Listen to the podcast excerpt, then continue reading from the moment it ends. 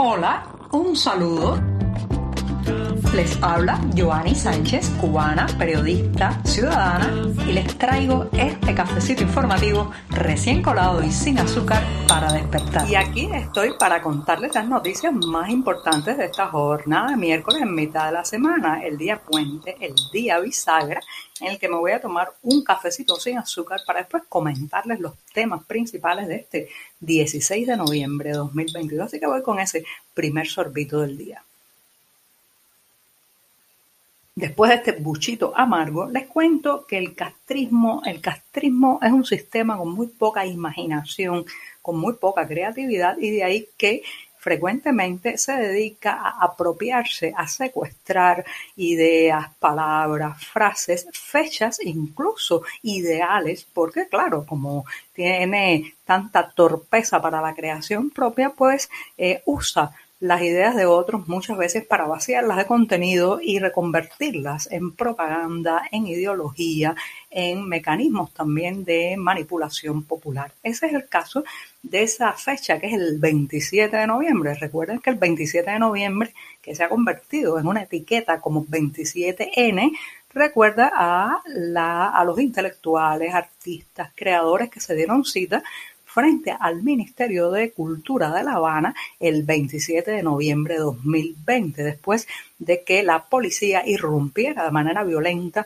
en la casa del artista Luis Manuel Otero Alcántara en el barrio de San Isidro de La Habana, donde un grupo de colegas y amigos estaba haciendo pues una huelga de hambre eh, para exigir la liberación del rapero Denis Solís. Bueno, pues ese 27N que marca un momento importantísimo en la historia nacional cubana reciente y que incluso algunos ven en este momento frente al Ministerio de la Agricultura la semilla que después brotó en las calles cubanas durante las protestas populares del 11 de julio de 2021, ahora el oficialismo quiere secuestrar la fecha y ha organizado o convocado las elecciones municipales del llamado Poder Popular en Cuba que intenta buscar los, digamos, líderes, a las personas que van a representar a los municipios y a las comunidades en los entramados de poder. Todo esto en realidad, señoras y señores, es una gran farsa y la posibilidad de que una persona con un pensamiento disidente, con ideas diferentes a las del régimen,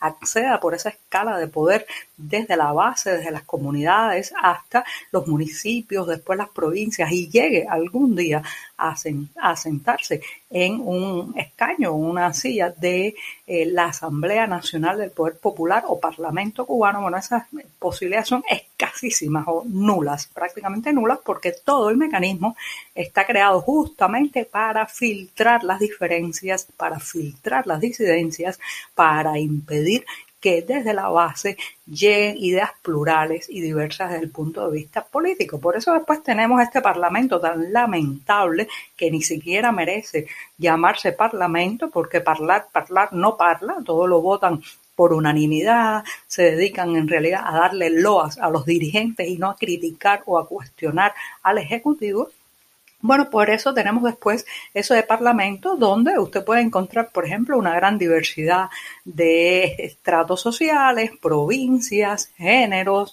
profesiones, pero ninguna, ninguna pluralidad política ni ideológica. Entonces, este 27 de noviembre, en un afán por apropiarse de la fecha, reitero, el oficialismo ha convocado a estas elecciones que eh, son las primeras elecciones municipales después que quedara aprobada en 2019 la nueva constitución cubana, que también ha significado pues un amarre, una camisa de fuerza más apretada para la sociedad civil cubana.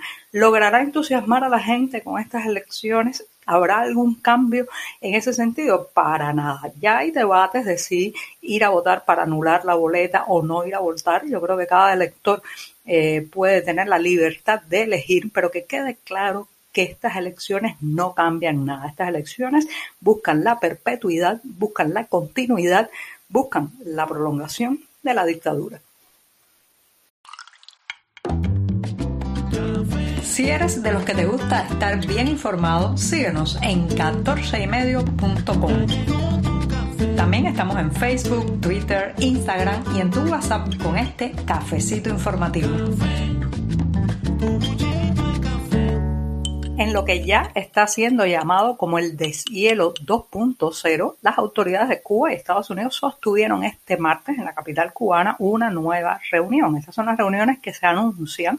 Muy probablemente ha habido encuentros que han pasado bajo el tapiz del secreto diplomático, pero esta en La Habana se centró en abordar el problema de la migración. Recuerden que en el último año más de 224 mil cubanos han llegado a la frontera sur de Estados Unidos. Eso está creando un problema migratorio en esa nación y por otro lado se evidencia que La Habana, o sea, las autoridades cubanas eh, quieren fomentar la salida de migrantes para restarle presión a la olla social que alcanzó su máximo digamos, tensión eh, popular en las protestas del 11 de julio de 2021. Bueno, pues se han sentado a hablar ambas, ambas administraciones de Cuba y Estados Unidos y se trata del segundo encuentro que tienen ambas partes sobre este mismo tema después de uno anterior que ocurrió en abril pasado. Junto a eso, también se ha sabido en la tarde de este martes que la oficina vinculada a temas de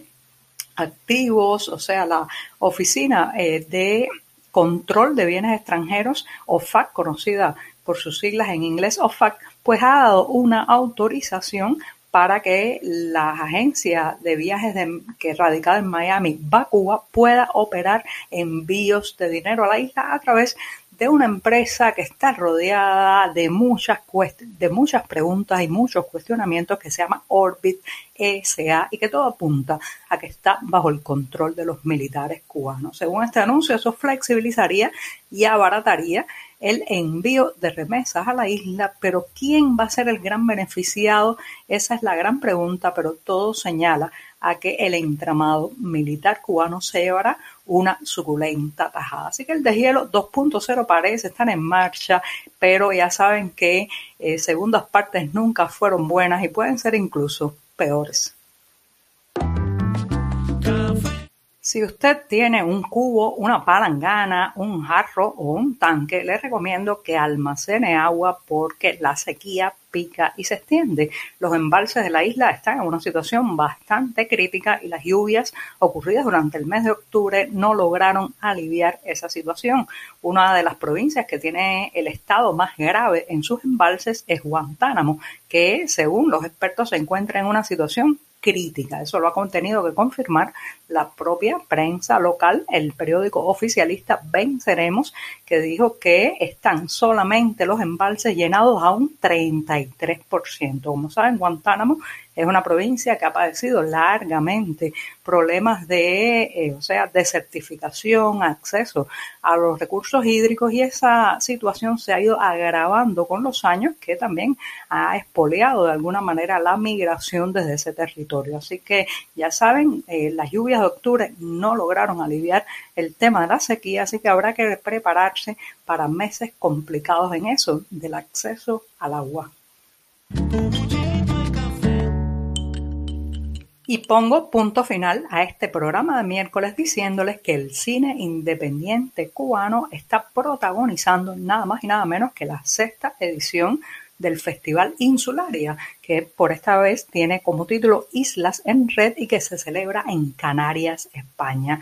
Ahí hasta el 27 de noviembre pues desfilarán varios documentales, películas, incluso dibujos animados de la isla y entre las obras que más destacan de la, de los realizadores cubanos está La época, el encanto y fin de siglo, realizada en 1999 por Juan Carlos Cremata. También estará en La Casa de la Noche de Marcel Beltrán y Clase Z Tropical de Miguel Coyula. Reitero, hasta el próximo 27 de noviembre la isla de Cuba está protagonizando el Festival de Cine Insularia en Canarias, España. Muchas gracias y hasta mañana jueves.